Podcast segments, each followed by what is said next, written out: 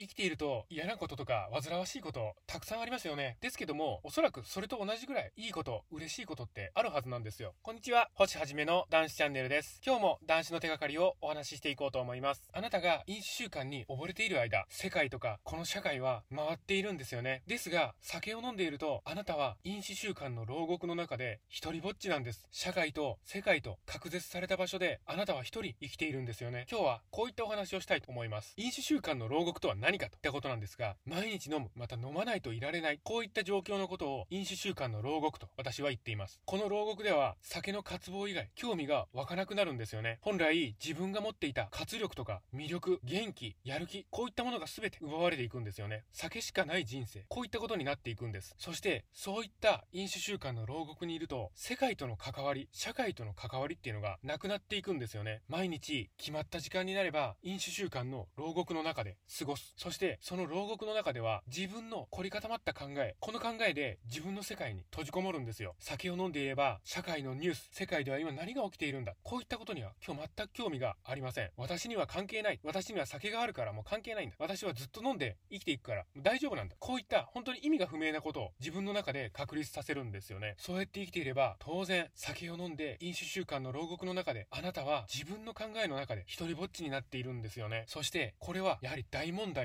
なんですよ。あなたの人生を暗黒にさせていく、まさに大問題なんです。やはり、私たちは社会に生きていますから、社会に目を向けなければいけません。酒を飲んで、一人で生きていくっていうことはできないんですよね。社会と関わって生きていく。私たち人間っていうのは、そうやって生きているんですよね。まあ、社会の中で生きていくといったことは、本当に大変ですし、また面倒でもあるんですよね。それは、私も生きてきて、すごく感じていることなんです。ですけども、私たちは当然一人では生きていけませんよね。例えば、酒を飲むといった行為、これ一つに関しても、一人では飲めないじゃないですか。スーパーやコンビニに行って酒が置いてある。その酒を仕入れて販売しているスーパーなりコンビニ。これも社会なんですよね。私たちは一人では生きていけない。飲酒習慣の牢獄にいては生きていけないんですよね。ですので、断酒してその牢獄を出ましょう。あなたの居場所はそこじゃないんですよ。そして、いざ断酒をして社会に出ると、やっぱり思うはずです。人間なんて嫌いだって、もう嫌なことばっかり言うし、もう嫌なことしかないじゃないか。もう自分一人で生きていきたいんだよ。もう関わりたくない。もう本当にもうみんなとは関わって生きていきたくない。